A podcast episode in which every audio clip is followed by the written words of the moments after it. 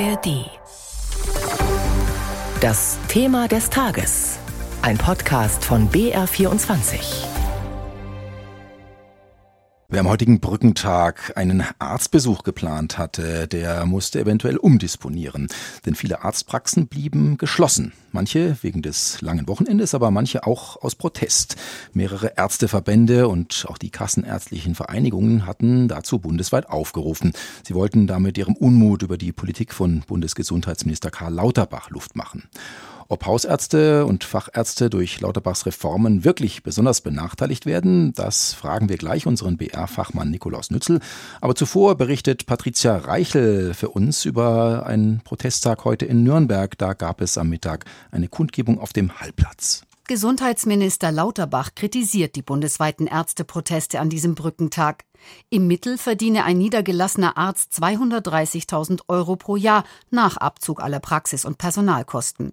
Für die niedergelassenen Ärzte, die heute auf dem Nürnberger Hallplatz protestiert haben, ist das nicht nachvollziehbar.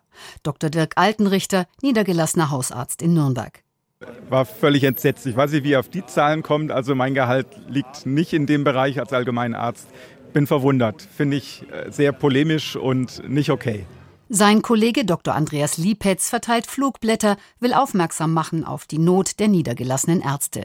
Wir sind ja eine Gemeinschaftspraxis, wo wir zwei Ärzte sind und wir verdienen zusammen nicht die 230.000 Euro.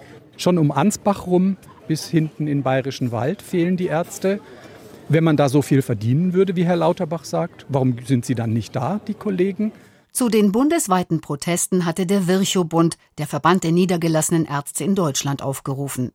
Hausarzt- und Facharztpraxen würden systematisch kaputt gespart, so der bayerische Landesvorsitzende Dr. Ulrich Pechstein. Also wir sehen es so, dass das Ziel gerade dieses Gesundheitsministers Lauterbach es ist, die ambulante Medizin durch niedergelassene selbstständige Ärzte abzuschaffen. Forderung Nummer eins ist die Endbudgetierung der kassenärztlichen Leistungen. Das heißt, dass wir die Leistungen, die wir erbringen, auch bezahlt bekommen. Denn die derzeitige Budgetierung führe dazu, dass viele Ärzte gegen Ende eines Quartals quasi umsonst arbeiteten. Die Anhebung des Orientierungswertes, nachdem die ärztliche Leistung honoriert wird, beträgt in diesem Jahr 2 Prozent und im kommenden Jahr 3,8 Prozent. Dies sei nicht einmal der Inflationsausgleich. Personal- und Energiekosten, Praxismiete und Investitionen seien enorm gestiegen. Die Kassenärztliche Vereinigung hatte deshalb eine Anhebung um 10,2 Prozent gefordert, der Virchow-Bund sogar 15 Prozent. Das unternehmerische Risiko wollten immer weniger Ärzte auf sich nehmen. Junge Menschen dazu zu bringen, zu sagen, okay, ich lasse mich nieder, das gelingt praktisch nicht mehr in keinem Fach. Soweit Dr. Ulrich Pechstein, der Landesvorsitzende des Virchow-Bundes in Bayern. Und soweit der Bericht von Patricia Reichel, die über den Ärzteprotest in Nürnberg informiert hat. Und mein Kollege Nikolaus Nützel ist jetzt, wie versprochen, zu mir ins Studio gekommen. Er beschäftigt sich seit vielen Jahren mit dem Bereich Gesundheit und mit der Finanzierung desselben. Nikolaus, übers Geld war viel gesprochen worden diesem Beitrag, da werden wir gleich auch drüber reden. Aber zunächst mal ganz allgemein gesprochen, was die Arbeitsbedingungen angeht, geht es einem Arzt mit eigener Praxis nicht im Prinzip so viel besser als einem Krankenhausarzt, sodass dieser Prozess ein bisschen unangemessen wirkt. Ja, aber diejenigen, die eine eigene Praxis haben, die waren ja alle vorher im Krankenhaus, teilweise auch ganz schön lange. Wenn man dann Berufserfahrung hat, seinen Facharzt hat, dann lässt man sich nieder und da ist dann eben auch die Idee, wenn ich mich niedergelassen habe, habe ich auch mir das verdient, richtig was zu verdienen, an Geld zu verdienen und trage dafür dann ja auch als kleiner Unternehmer die Verantwortung. Also das finden die meisten Ärzte schon eigentlich ganz natürlich, dass ich als niedergelassener Arzt mehr übrig habe als als Station Arzt in einem Krankenhaus. Jetzt ist ja Gesundheitspolitik äh, in vieler Hinsicht vor allem auch äh, ein Verteilungskampf. Es geht um das Geld, was im System ist, was ja nicht wenig ist. Tut sich mit diesem heutigen Protest eine neue Front auf, eventuell zwischen den niedergelassenen Ärzten und den Krankenhausärzten um die Fleischtöpfe in Anführungszeichen? Ja, sicher. Das ist ein großer Topf, den die gesetzlichen Krankenkassen zur Verfügung haben, aus den Beiträgen, die die Versicherten zahlen und Steuergeldern.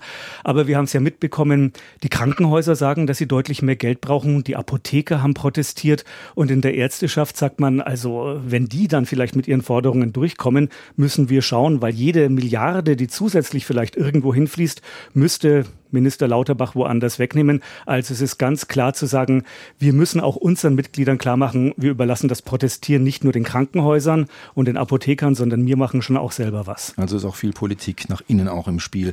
Jetzt hat Minister Karl Lauterbach ja ähm, über ehemals Twitter, jetzt X behauptet, ein Arzt verdiene um die 230.000 Euro im Jahr. Die Ärzteorganisation wiederum sagt, nach Abzug aller Abgaben und Steuern blieben in Anführungszeichen nur 85.000 Euro im Jahr, also bei gut 7.000 Euro netto im Monat landet man da. Ähm, da ist ja eigentlich von Jammer nicht mehr die Rede oder ist das alles absurd, diese Rechnung? Die sind einerseits schon richtig, das sind statistische Zahlen, die man so machen kann. Das kommt ja auch vom Statistischen Bundesamt teilweise oder vom sogenannten sozioökonomischen Panel. Aber wir reden von über 100.000 kleinen Unternehmen, was die Arztpraxen sind. Und die kann ich nicht einfach so vergleichen. Ich kann vergleichen, was verdient ein Gymnasiallehrer in Nürnberg mit dem, was verdient ein Gymnasiallehrer in Fichtach. Und das soll idealerweise mit dem gleichen Erfahrungsniveau das gleiche sein. Ich kann aber nicht vergleichen, was verdient eine große Radiologiepraxis in Nürnberg mit dem, was eine kleine Hausarztpraxis in Fichtach zum Beispiel verdient. Und deswegen sind diese Durchschnittszahlen immer mit sehr großer Vorsicht zu genießen. Punkt aber ist, dass tatsächlich das Geld nicht mehr junge Leute dazu bringt zu sagen, das ist so toll, dass ich mich unbedingt niederlassen will als Arzt. Es ist tatsächlich so, immer mehr lassen sich in Arztpraxen auch anstellen, wollen lieber als Angestellte arbeiten, aber dann auch weniger Stunden in der Woche arbeiten. Das ist ja langfristig ein großes Problem, dass eben dieser Nachwuchs ähm, perspektivisch nicht in Sicht ist und dass viele Alte jetzt ihre ähm, ältere äh, Ärzte ihre Praxen schließen irgendwann. Ist ein Problem, vor allem weil die Ärzteverbände glaubhaft vorrechnen, für zwei Leute, die ausscheiden, brauche ich eigentlich drei, die nachkommen. Die ist nicht, sind nicht in Sicht, die drei. Die würden schon dann kommen, wenn man sie alle studieren ließe. Ist auch eine der Forderungen, dass es mehr Medizinstudienplätze gibt beim heutigen Protesttag. Aber das wiederum kostet viel Geld. Medizinstudienplatz ist drei, viermal so teuer wie andere Studienplätze. Also da ist noch einiges zu tun. Kommen wir zum Schluss noch auf die konkreten äh, Forderungen und äh, Vorwürfe hier bei diesem heutigen Protesttag zu sprechen. Auf den verschiedenen Homepages der äh, Lobbyisten, nenne ich sie jetzt mal, steht unter anderem, Zitat, die ambulante Versorgung in Deutschland steht auf dem Spiel und die Praxen ständen vor dem Kollaps und der Politik werden schmerzhafte Sparmaßnahmen in Anführungszeichen vorgeworfen. Ist das alles eine zutreffende Beschreibung der Zustände oder ist da auch viel absichtlich reißerisch formuliert? Der Berufsverband, der da vor allem dazu aufgerufen hat, der Virchow-Bund, benannt nach dem Arzt Rudolf Virchow, kennen einige vielleicht aus der Serie Charité, großer Mann vor über 100 Jahren. Der will damit klar machen, wir zeigen es, wir lassen Muskeln spielen, aber natürlich sind das, wenn dann, langsame Prozesse. Also, dass wir einen Schritt vor dem Abgrund stehen. Den Satz, den höre ich, seitdem ich vor knapp 30 Jahren angefangen habe, über Gesundheitspolitik für den BR zu berichten.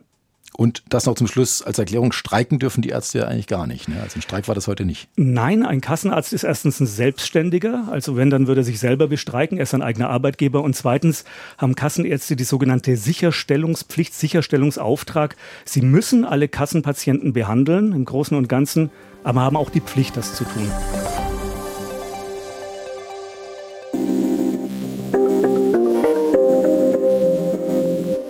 Hallo, ich bin Kevin Ebert. Und ich bin Birgit Frank. Wir sind die Hosts von Dreimal Besser, dem Infopodcast von BR24. Wir reden nicht nur einfach über Nachrichten oder erzählen die, sondern wir reden vor allem über Lösungen. Unsere Idee ist nicht, dass wir nur das Gute sehen und alles schönreden wollen, aber die Welt ist mehr als nur eine Krise und auch aus Krisen können Politik, Gesellschaft und jede und jeder von uns was lernen, damit es in Zukunft besser läuft. In jeder Folge stellen Kevin und ich im Wechsel drei Lösungswege vor zu einem aktuellen Thema. Zum Beispiel, was bringt künstliche Intelligenz uns tatsächlich? Wie ist nachhaltiger Skiurlaub möglich? Oder was können wir gegen Radikalisierung tun? Jeden Freitag erscheint eine neue Folge von Dreimal Besser, zum Beispiel in der ARD Audiothek.